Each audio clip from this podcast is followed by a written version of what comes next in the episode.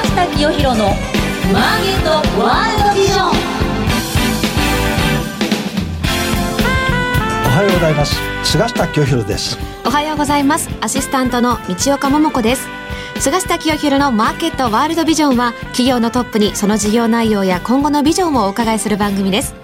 さて2018年最初にご紹介する企業のリーダーは証券コード3990東証マザーズ上場ウーム株式会社代表取締役社長鎌田和樹さんです。この会社上場した時から面白い会社だなと、ね、大騒ぎでしたね。そうなんで私注目してた会社なんですよ、はいうん、今日はその社長の創業者のお話をいろいろ聞いてみたいと思います、はい、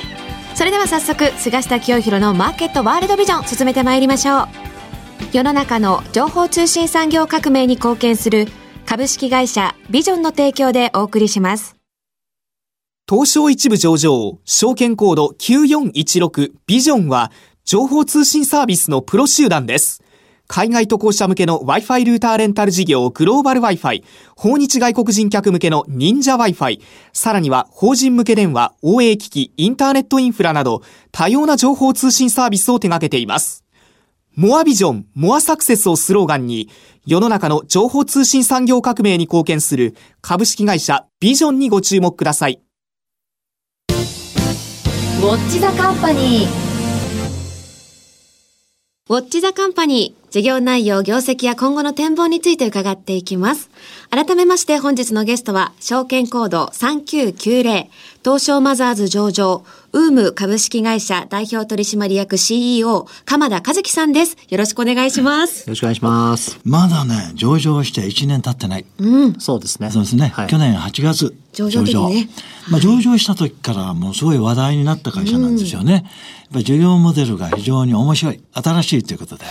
の最初ね、私この会社上場した時に、社名をどう読むんだろうなと。思いました。ねウーム。そうなんです。というところなんですが、社長この社名のこの由来って何なんですか？これあの僕会社を2013年6月にですね設立させていただいて、ええ、で当初はこのウームっていう社名じゃなかったんですけども、はい、3か月ぐらいやって、まあ、ベンチャーですからあの事業ピボットしていこうみたいな時に今のマネージメントみたいなことを中心としてやっていく時になかなかこの社名って思いつかなくてですね、はいはいはい、で、まあ、今も弊社に所属しているトップのクリエイターでヒカキンというクリエイターとずっと一緒になって考えていて、はい、で結果浮かばずに本当机の前で2人でこううーってうなっていく時に、うん今、ウームって言ったよねみたいな。な、な、えー、そんなところから、そうです、そうです。で結構こう、ウームっていうと、よくあの、海外の方と話をしていくと、WOMB とかのウームっていう感じの言葉があるんですけども、いや違うと、うちのスペルはこうだっていう話をして、うん、しかもこの U3 つも結構ドメインを取るときに、うん、なかなか2つだといいのがなくて、で3つでやっと .jp みたいな形だったので、なるほど。まあ、結構覚えてもらうとこう忘れないねっていう社名が、ねはい、結果的には生まれました。社名ってやっぱり大事なんですよ。特にね投資家から見てこの覚えやすい、はい、分かりやすいっていう社名はそれだけでもアドバンテージがあるんで、なかなか面白い社名考えられたなと思ったんで、今日冒頭にね、気になりました私も。はい。机の下に潜ってうなったのが社名になったっていうのは 素晴らしいですね。もう多くの方今日初めて聞かれたんじゃないかなと思うんですよね。設立当時は結構言ってたんですけど、もうなんかあまり先聞かれなくなって、後からやっぱ知った方だと、どうしてこの社名なのっていうふうにまだいまだにこういただくので。なるほど。そこで、この事業内容ですね。どんな事業をやっられるのか。はい。まずそこからお話話しいただけますでしょうか。上がりました。先ほどこう名前でヒカキンというですね、一人のこう、まあクリエイターという表現をしてますけど、YouTuber と今世間では呼ばれていて、簡単に言いますとこの YouTube 上で、皆さんも何かしら動画を見たりとかしてると思うんですけども、見る YouTube 上で活躍している個人のことたちを今相乗して、あの YouTuber と呼ばれていまして、はいはい、まあ、そういった彼らがですね、今もうどれだけいるんですかって質問いただいても、もしかして何万人いるかもしれないし、たくさんいまして、まあ、その中のクリエイターをですね、弊社の方で今マネジメントさせていただいています。で、これはもう2014年ぐらいからアメリカの方では、例えばこうハリウッドスターじゃなくて YouTube スターになりたいみたいなことをですね、もう中高年の子たちがずっとこう憧れの職業みたいな形で捉えられていて、で、ここ何年間ではずっとフォーブスでもなりたい職業とかですね、こう年収ランキングみたいなことでも取り上げられてたりとか、やっぱこう従来のこう企業に勤めていくもしくはこうデザイナーの方だったりとか、まあ、そういうエンジニアの方たちはいると思うんですけどそことはまた違って個人でこう表現をしていきながらですね、えー、活躍していく人たちっていうものを今 YouTuber と呼んでいて。なるほど、ね、で彼らと僕はたまたま出会ったのがその2013年だったんですけどもでそこから5年ぐらいの付き合いですかね。うん、でこういろいろ話をしていくと意外と彼らまあ、僕たちビジネスをやってる人間にとっては普通なことをやっぱ個人ってなかなかこう仕事にしにくかったり、企業さんもですねなかなかこう契約最終最後に法人口座ありませんかって言ってきたりとか。そういったことをサポートしていこうっていうことをやっていくうちにですね気がつけばこうあの法人化化されていて僕たちも今のビジネスになっているっていうのが一言で言うとなんですけどなるほど、ね、はい。あの、まあ、YouTuber っていうと、ちょっとこの芸能人とか、はい、プロのアーティストとか、はい、そういうのに近いですよね。なんてこう表現をしたらいいのかなと思って新しい職業だからね、うん、私も大好きでよく見てます。ヒカキンさん。ご存知もちろんですよ。菅下さんご存知。私は全然。常識ですよ、ヒカキンさんは。私、あの、新潟、テレビに勤めていたので、ヒカキンさん、新潟のご出身なので、もう地元の大スターですから。その人はなんでそんな人気あるんですか？結構個性なので、こう一概にここが面白いです。言葉言うのは難しいんですけども、でもやっぱり YouTuber ってこういくつか見られるポイントがあってですね、やっぱり一つ目は、こうやっぱ距離感っていうことを僕たちお伝えしていて、例えばさっきこうお名前が出たミュージシャンとか、芸能の方って言われると、やっぱり僕は違和感を感じるのが、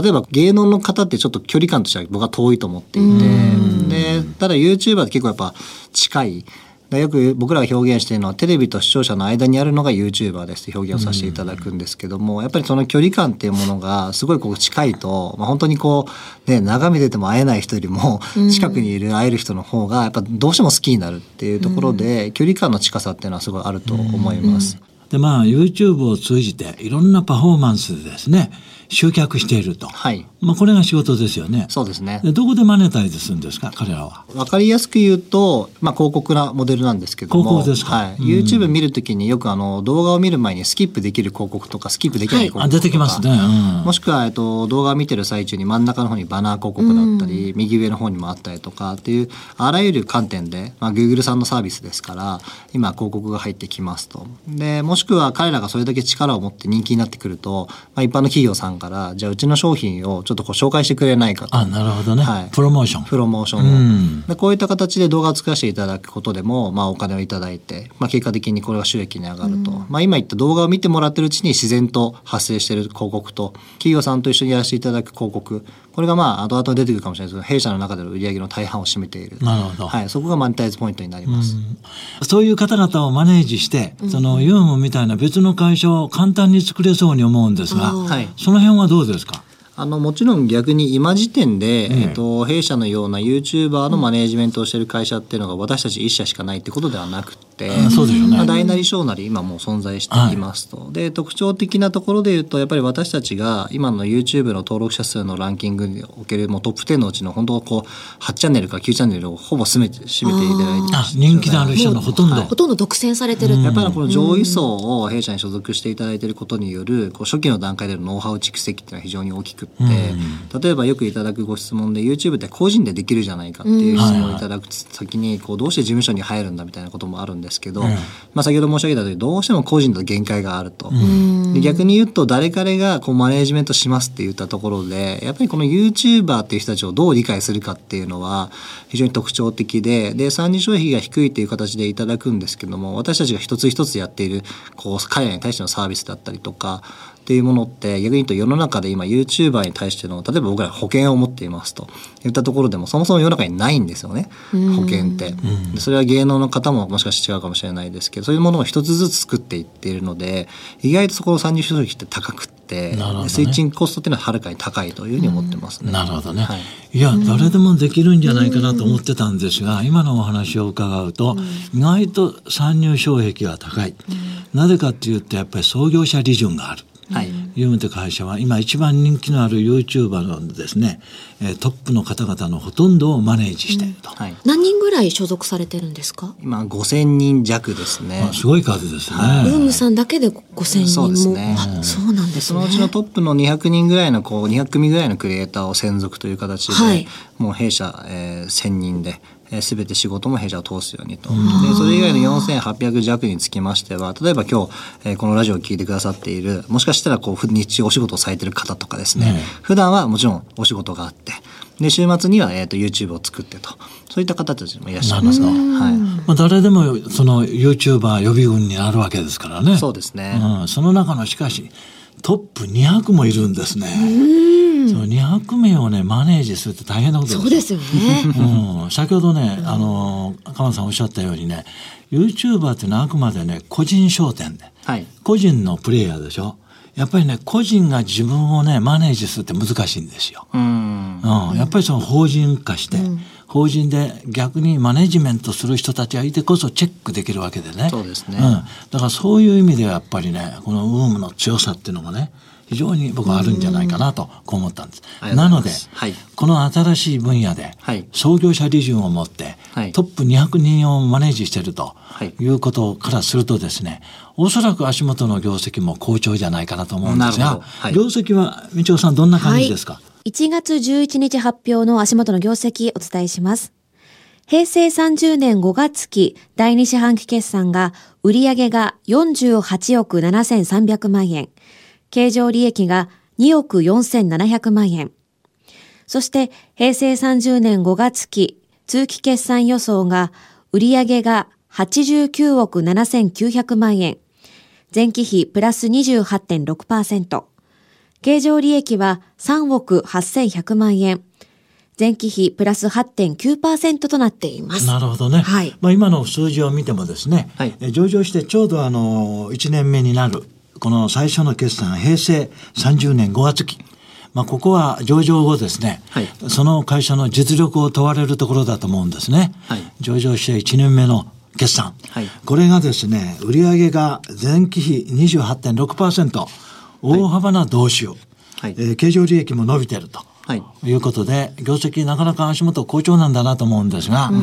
この好調の背景、はい、えー、何が伸びてるかと。具体的にはどんなビジネスが伸びてるんですか、はい。あのまあ、先ほど申し上げた通り弊社広告事業が、はい、えー、主軸になってきますのでこの89億というものを公表させていただいているうちの、まあ、前期もそうですけどもやっぱりこう大半がもう約90%弱がそもそもの広告におけるビジネスになっていますと。でただ、えっとまあ、今期5期目なんですけども、えーさえー、さっきぐらいからずっと始めていることが例えばこう分かりやすく言うと芸能人、まあ、もしくはアーティストの方で言うと例えば昔は CD があって印税がありましたと。でそれが今なくなってきてライブだったりグッズだったり変わってきていますと、で僕たちの場合で言うともちろん広告ってものがありながら今までなかなかこうグッズを作っていくとかですねライブこれもやっぱりイベントって結構時間がかかってコースも大変なんですけども、まあ、こういったところに今力をやっと入れ始めてきたというところでまだまだ伸びしろがあるというところが、まあ、先ほど申し上げた今期89億という目標につな、えー、がっていると思っていますと。でもうちょっとこう広いビジョンでいきますとやっぱりこうまあ、2020年東京オリンピックみたいなものもそうですし、うん、やっぱりこう今の広告あのインターネットにおける広告事業というものが、まあ、大体この、まあ、世の中に出てる数字で言っても大体今3倍ぐらいには少なくとも2020年まで伸びていきますというものが言われていまして、はいはい、まあ、その中でやはりこう世の中のクライアントさんからするともっと広告を出稿したいと。ただインベントリーで広告枠がないっていうことの方が今強いような状態になっているので、まあ、そういった中ではですね昨年の12月もしくは昨年の8月もですねこの夏休みとか冬休みのたびに弊社の再生回数ってものすごく上が上がるんですね。でそこで月間30億みたいな再生回数にまで到達してるんですけども、それでもまだ広告の在庫が足りてないような状態になっていますので、子どもたちが再生するんですか？そうですね、まあ、メインターゲットは子どもたちで,、でただそうは言ってもじゃあ釣りだったりとかですね、まあ、ゴルフとかも最近そうですけどもやっぱりこう年配の方が見られるコンテンツでも増えてきているので、はいはい、余暇時間の中でなんかこうテレビだと家にいないと見れないけども携帯だとどこでも見れますそうですね。スマホでね。そういったところからですね今再生回数が伸びてきていると。いうところからも、まあ、この売り上げに最終的にはつながっていくんじゃないかというふうに思っています。ねこの平成30年5月期の決算もそうですけど、はい、今のお話を伺うと向こう2年3年えー、ちょっと中期的な業績を予想してもですね、はい、この業界っていうかビジネスの領域はまだまだこれ広がりそうですよね。そうですね、うん、ジャンルもですね、うんうん。はい、今子どもたち向けのものが多いとお聞きしましたけど、それはもっと、えー、シニアとか大人向けのですね、はい、いろんな YouTube が出てくる、ね、可能性、うん、だってもうほとんど無限大じゃないですか、はい、領域ジャンルはね。上のコンテンツなので、最初から再生回数が少ないからって別にやめる必要もないです。し、ずっと蓄積？そうなんですよ、ね、地上波のゴールデンだったら、多分視聴室みたいなものがあって一、回やってねすごいきつかったら多分そういうこと続けてられないと思うんですけど そういったことではないので、はい、で、ね、みんなもスマホとかね手軽に、うん、えー、YouTube を楽しむと、だから今のこの YouTube のスター YouTube が200人じゃなくて2,000人ぐらいになると。いう時代だってそんなに遠くない将来かもしれない、うん、そうですね。YouTube しか見ないという方もいますからね。本当に、えー、しかも早いじゃないですか、うんうん、ねもうアップトゥーデートな情報ニュースが流れるわけで、ね、自分の知りたいものだけを見れるようになってくるっていうのも大きいかもしれないですね。ね。検索して、はい、あそっかそれと先ほどおっしゃったようにねネット広告という分野自体がまだまだこれ成長。そうですね。ねネット動画、はい、ネット動画ね、はい、これはもう紙媒体とか、はい、テレビとかラジオとか、はい、ああいうものに出す広告よりこの、うん、YouTube とかスマホに出すようなね、うん、えー、インターネット広告の方がどんどん今伸びてるわけですから。そうですね、えー、だから業界のこのなんていうか基盤そのものが、はい、まだぐっと上にねのりしろがすごくあるような、うんそういう状況だと思うんですね。はい、それに加えて、えー、新しい事業としてですねこの人気のある YouTuber を使って、はい、ライブとか、はい、イベントとか、はい、こういうものを広げていくと。グッズとか。はい、うん、これはまあ非常にだからねまだまだこの今やっておられる事業っていうのは始まったばっかりと。そうですね。うん、はい。まだ本当初期の段階でですね。はい。5年後10年後のウームのこのビジネスモデルは相当変わってるんじゃないかと。いうね 期待と夢がね、ね、ありがとうございます。出てくると、ね、うん、出てくると思うんですよ。はい、まあ、そういうことで、えー、平成30年5月期の通期予想も相当いいんですが、はい、えー、2、3年先の業績にも大いに期待したいと思います。ありがとうございます。はい、えー、まあ、そんなところでですね、後半はですね、えー、この長期的にウームという会社が目指すところ、はい、社長の経営理念、ビジョンと、はい、いったところを中心にお聞きしたいと思いますので、よろしくお願いします。よろしくお願いします。続いてはこちらのコーナーです。マイビジョン。ここからは企業のトップが考えるこれからのビジョンや人生のターニングポイントなどについて伺っていきます。まあ、あの、毎回お聞きするんですけれども、はい、まあ、この番組にご登場の企業はほとんど社長が創業者なんですね。うんえー、で新しいビジネスや新しい経営目標を持って、はい、登場されてる企業は大半なもんですからどういう企業を目指してるか、うん、どういう会社になりたいかお話しいただければと思いますが。そうですね。まあもともとこの先ほどターニングポイントみたいなところで言いますと私も19歳からずっと働いていてでその中でこうまさか自分が起業して会社を作り上場するってことは正直思ってもみなかったところではありました、はいはい、ただまあ実際30代手前になってくるとなぜかこう人生で多分僕30代になる人ってみんな考えるんじゃないかなと思うんですけど このままでいいのかなみたいな。考えてます、はい、ところからですね、まあ、次のこう10年20年みたいなところをかけてみたいみたいなところで起業していくその過程でヒカキンっていう人間がいたから今の僕があるっていうことだと思っていまして、まさしくそこがターニングポイントだったなと思っていますと。でもう一個このウームっていう会社を作る時に決めたことがあってやっぱりこう楽しく仕事をしたいよねっていうことを、まあ、かなり念頭に置いてですね会社を作りましたと。で、まあ、その先に前にあった会社が非常に大変だったみたいなところはもちろんあるんですけど、はいはいまあ、そうは言っても多分お金の稼ぎ方みたいなものって変な話いろんなこうやり方をこだわらなければ多分稼ぎ方ってそれぞれあるんですけどやっぱりこの楽しさを追求しながら稼ぐということをしていきたいと。でその側まあたまたま今 YouTuber のマネージメントみたいなところでいきますと、まあ、見てもらっている動画の中から視聴者さんがこう何かしら自分たちで得るものがあって次はこうしたいみたいなところから、っていう何かこう人々に感動なりこうドキドキを与えたいよねみたいなところで今の経営理念である世界に子供心っていう言葉につながってるんですけど先ほどこう坂下さんがおっしゃっていただいた通りまあさらにまだ事業として多角化できると思いますし、ね、やっていく中でもしかしたらまあピボットして違うことをやっていくことももしかしたらあるのかもしれないんですけどもまあその中でどちらにしろやっぱ楽しさっていうものを追求していきたいと思いますしなんかよく楽しさっていうと、なんか目先のこう数字を捨てて、なんかとにかく自分たちの自己満足みたいな、こういう表現があると思うんですけど、まあ、そういう楽しさとはまた違って、やるものは当たり前のようにやる。でその上で楽しさを追求するからやっぱりこう特別な会社になれると思っていてそういった意味では僕たちずっと会社の社内でもすごい数字に強い会社だと思っていてピカイチ予算設定がしっかりあって、で KPI、KJ 追っていきっていう中で、まあ、作り出してると思っていますし、まあ、そういった当たり前の厳しさもありながら、えー、楽しさっていうものをどこまでも追求していきたいなっていうのが、まあ、今の僕の考えてることですかね。よくこう先ほどこうあった結構こうエンターテインメント事業って例えば映画にしてもですね、はい、世の中でこう大体こう3割バッターでいいって表現をされるんですよね。皆さん例えばゲームを作りますと。でも10本中3本成功すればその3本で元が取れますんで、という表現をおっしゃるんですけど僕はやっぱ再現性あるものがビジネスだと思っていてでそれをまあ限りなく再現し続けることが企業としての安定だと思っていて、そういった会社がやっぱりパブリックカンパニーになっていくんだっていうことを理解して僕なりの表現として理解をしていますのでそういった意味では僕たちも分類としてはエンターテインメントの方の事業だと思うんですけどもやっぱりこう再現性ある形で、えー、次の事業を作っていくっていうことが、まあ、僕が当然のように思い描いている、まあ、ビジョンなのかなというのは思います。ね、はい、先ほどおっしゃったこの世界に子供心ということも一つの御社の目標だと思うんですが、はい、これは今トップの方がですねお子さんに人気があるからですか？まあそれもありますけども、うん、なんかこう動画を見てこの結構言葉自体が子供向けかなと思うんですけどやっぱドキドキワクワクっていうのがなかなか僕もちっちゃい頃公園で遊んでた時って 何やっても楽しかったなって思うんですけどやっぱりああいう初心じゃないですけど感覚で、まあ、そういうものを与えられるようなこうエンターテインメント性のあるコンテンツを届けていきたいよねっていうところから、まあ、世界に子供心っていう表現にしてますね。ねはい。まあ、子供たちにこの夢をね、はい、与えられるような。むしろ大人の方も童心に戻ってもらえるようなぐらい、はい、大人が見てもいいんですもんね。はい、なるほどね。はい。まあね、私今日お話初めて伺って、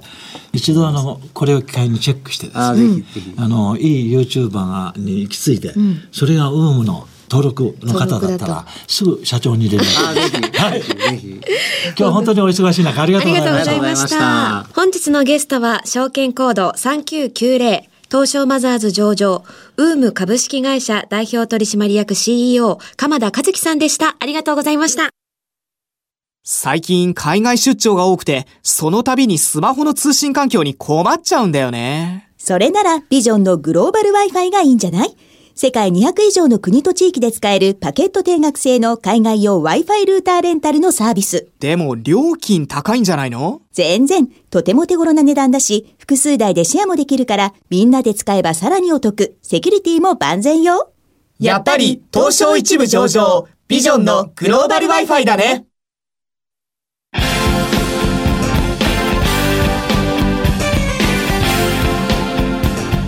菅下清弘のマーケットワールドビジョン。番組もそろそろお別れの時間です。いや菅下さんあのウームさん上場した日に東証に子供たちがいっぱい集まったって聞いてそうなんですか。こんなに子供たちから支持される企業もないですよね。それでまだまだこの事業領域、うん、ビジネスの範囲が広まって子供たちだけじゃなく大人の人たちまで喜ぶいろんなコンテンツを提供できそうですね、ね、世界中に広がりそうですね、はい、もっと。それでは次回もお楽しみに。世の中の情報通信産業革命に貢献する株式会社ビジョンの提供でお送りしました。